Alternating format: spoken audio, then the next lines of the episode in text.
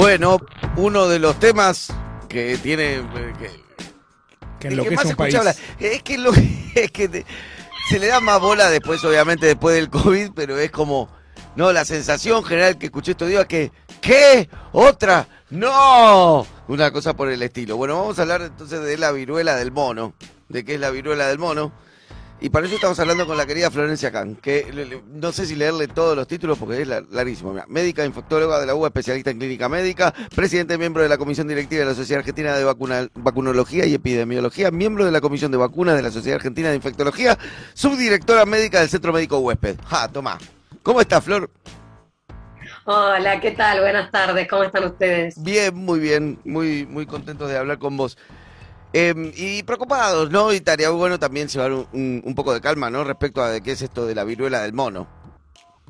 Sí, bueno, este, éramos pocos y apareció la viruela del mono, pero quiero contarles para también llevarles tranquilidad a, a todos, todos y todas los oyentes que esta es una enfermedad que no es nueva, este, es, este no es un virus nuevo, de Claro. hecho es un virus que se conoce desde 1958 Claro. y es, digamos, empezó en los monos, por eso se llama viruela del mono, no, no es la viruela humana que está erradicada desde 1980, es como si fuese un primo hermano de la viruela humana, pero no es la viruela humana. Claro. Eh, la primera vez que se detectó un, un caso fue en el, en el año eh, eh, 1958, como les decía, en los monos y en el humano. eh, en, hace unos años atrás, bastantes años atrás, ¿no? Y desde el 2016 se vienen notificando casos por fuera de África eh, de esta enfermedad que ahora salió una alerta porque se empieza a ver que hay como un mayor número este, de casos, pero este, no es que sea una nueva pandemia ni, este, digamos, por el momento eh, no, no se está hablando de que sea una nueva pandemia, ¿no? Pero tiene el nivel de contagiosidad así de la viruela original, porque yo, según recuerdo, no la viruela que se erradicó era muy, muy contagiosa y peligrosa. No, bueno, eh, digamos, se transmite por contacto con animales y si no, eh, de persona a persona, pero es mucho menos contagiosa, por ejemplo, que el COVID o que, otra, o, que el sarampión o que otras enfermedades, digamos, infectocontagiosas. Así que en ese sentido, eh, lo, que, lo hay que tener en cuenta es que es una enfermedad que puede producir fiebre, inflamación de los ganglios linfáticos, dolores musculares y esa erupción que suele empezar por la cara e ir hacia los miembros. Entonces, este, digamos, lo que hay que hacer es consultar si tenemos esos síntomas. Por ahora hay muy pocos casos confirmados en el mundo, ¿no? Ujú. ¿Y, y, mm, ¿Y por qué tanta alarma? Bueno, por ahí por el COVID. No, no, en realidad, a ver, ya se vienen detectando, como yo les decía, en los últimos años, la, la enfermedad es endémica en África, pero se vienen detectando casos por fuera de África y este lo, digamos esta alarma tiene que ver con un aumento en el número de casos que se detectaron en otros países digamos eh, en bueno en Europa en varios países de Europa dos casos en Canadá uno en Estados Unidos y tenemos un caso en estudio en Argentina. Siempre que hay un aumento del número de casos respecto a lo esperado bueno hay como una especie de alarma para decir bueno estemos atentos a esto. Esto no significa que estemos frente a una nueva pandemia esto lo que significa es que hay que estar atentos. Florencia, Juan Rufo te saluda, ¿cómo estás? Bien, bien. Eh, te quería consultar, ¿hay alguna vacuna, algún tratamiento, siendo que es un virus ya bastante viejo por lo que contás, del 58? eh, ¿Hay algún tratamiento o, o- o algo por el estilo o todavía no, no, no llegamos a eso? No, por el momento, por el momento no, no hay, no hay tratamiento. Eh, en general es una enfermedad benigna que se autolimita, es decir, que viene sola y se va sola. Este, y no, no hay un tratamiento, este, ni tampoco una vacuna, digamos. Aquellas personas que fueron vacunadas en su momento contra la viruela humana podrían tener un beneficio en cuanto a la protección, porque hay protección cruzada, pero bueno, por el momento todavía nos quedan muchas respuestas este, pendientes, muchas preguntas pendientes de, de responder, eh, porque esto es todo muy nuevo, ¿no? Ho- Hola Florencia, ¿qué tal? Moira te saluda. Hola, Hola, ¿cómo estás?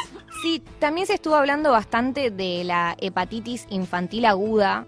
¿Qué nos podrías aportar sobre el tema? También hay como muchas noticias que quizás eh, ponen mal a una parte de la población. ¿Qué es la hepatitis infantil aguda? ¿Por qué estamos hablando de esto ahora en nuestro país?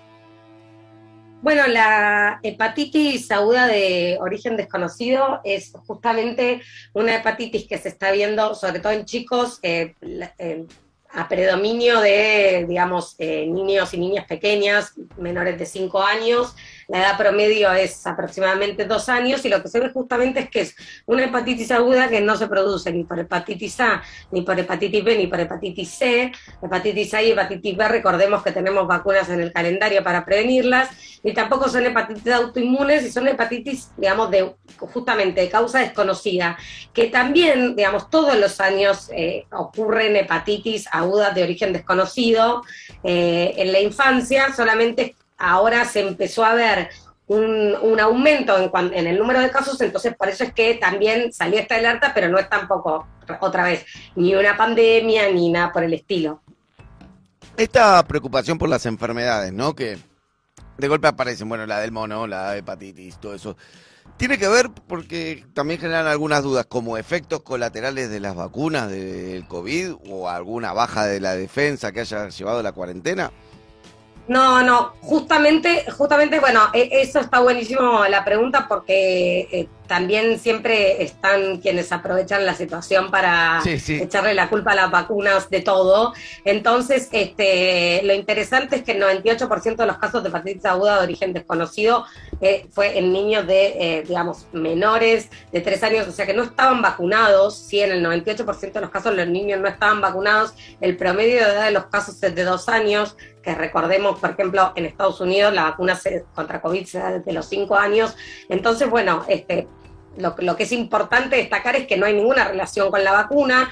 Por ahora, este, lo más probable es que esté involucrado un tipo de virus que se llama adenovirus, este, que es un virus que puede producir cuadro gastrointestinal y hay un tipo especial de adenovirus que podría también producir hepatitis. Claro, y, y, en cuanto a las bajas de defensa por, por, digamos, por encierro, por el uso de barbijo, por por ahí no estar expuestos a virus, eso puede, puede ser como una hipótesis de que por ahí cosas que pueden estar no erradicadas o aparezcan como... Te, tiro, por ejemplo, un, ejemplo, o sea, de golpe aparecen como, escuché muchos casos seguidos de herpes zoster, por ejemplo. Claro, sí, el, el herpes zoster es la reactivación del virus de la varicela eh, y la verdad es que sí puede, eh, eso sí se puede, puede pasar que se reactive por defensas bajas. Es verdad que lo que vos decías que durante el 2020 y 2021 hubo menos circulación de virus respiratorios o de virus que habitualmente circulan, entonces también hay una población y sobre todo una población infantil más susceptible y es por eso que vemos que hay, digamos que casi todos los, los, niños en edad escolar están con algún virus dando vueltas, con mocos, con tos, y esto tiene que ver un poco también con, bueno, sí, hubo, hubo menos exposición los años anteriores, pero también porque hubo menos circulación, ¿no? Claro, bueno, Flor, no sé si quiero alguno más. Sí. por la cuarta ola de COVID también quería preguntarle. Ah, sí, em, claro. no, no sé, te preguntamos por todo, menos por el COVID. Creo que hay como una cuestión medio de, negación, al menos en, lo personal, de que cada vez que se habla de COVID es como, no, por favor, no. Eh, ¿Qué está pasando? ¿Cuál es la situación epidemiológica actual? Y bueno, ¿qué medidas eh, son necesarias tomar desde lo personal también? Bueno, la, la situación epidemiológica eh, digamos, claramente hay un aumento en el número de casos, eso lo, lo, lo, sabemos todos, porque es lo que estamos viviendo en nuestra vida cotidiana, ¿no? Que tenemos este, por lo menos dos o tres personas a nuestro alrededor que, que, tienen COVID o que por ahí no saben si tienen COVID, porque algo muy importante es que eh, hay como, digamos, la pandemia no terminó, pero hay un cambio de paradigma respecto a la pandemia en cuanto a que ya no hay una indicación de hacerle PCR o hacerle hisopado a todo el mundo que se sospecha que puede tener COVID, porque ahora estamos en un contexto donde están circulando otros virus respiratorios que pueden producir sintomatología similar al COVID, como es el virus de la gripe, como es el virus esencial respiratorio. Entonces, lo importante es que si tenemos síntomas de un cuadro de vía aérea superior, que esto es moco, fiebre, decaimiento, todo, dolor de garganta, lo que tenemos que hacer es consultar con el sistema de salud y tenemos que quedarnos en nuestra casa porque sea cual sea el virus que lo está generando, es contagioso, se contagia de la misma manera por vía respiratoria y no tenemos ni que ir a trabajar ni que mandar a los pies al colegio. Entonces, ahí... Eh, siempre, siempre que yo digo esto, viene la pregunta, bueno, pero este, digamos, ¿cómo, cómo se hace para justificar ante el empleador, la empleadora, eh, la ausencia laboral? Bueno, eh, digamos, los derechos laborales vulnerados se ven en un montón de situaciones y esta es una situación más, pero eso no implica que porque el empleador pide una PCR haya una indicación de hacer PCR. Claro. Lo que hay que hacer es un certificado del profesional que haya evaluado a ese paciente que diga que tiene que este, guardar reposo y no por eso, este, que, que estar aislado y no por eso tiene que ni perder el ausentismo ni le tienen que descontar este dinero de su sueldo, ¿no? Claro. Eh, y la cuarta dosis, después de cuánto tiempo de la tercera? Después de cuatro meses Ok. de eh, el primer refuerzo, está indicado el segundo refuerzo y cada vez ya son más las provincias que lo están indicando para todas las personas mayores de 18 años. Eso es muy importante, completar los esquemas de vacunación. Bueno, Flor, muchísimas gracias por esta comunicación. ¿eh? No, por favor, a ustedes, que estén muy bien. Abrazo grande.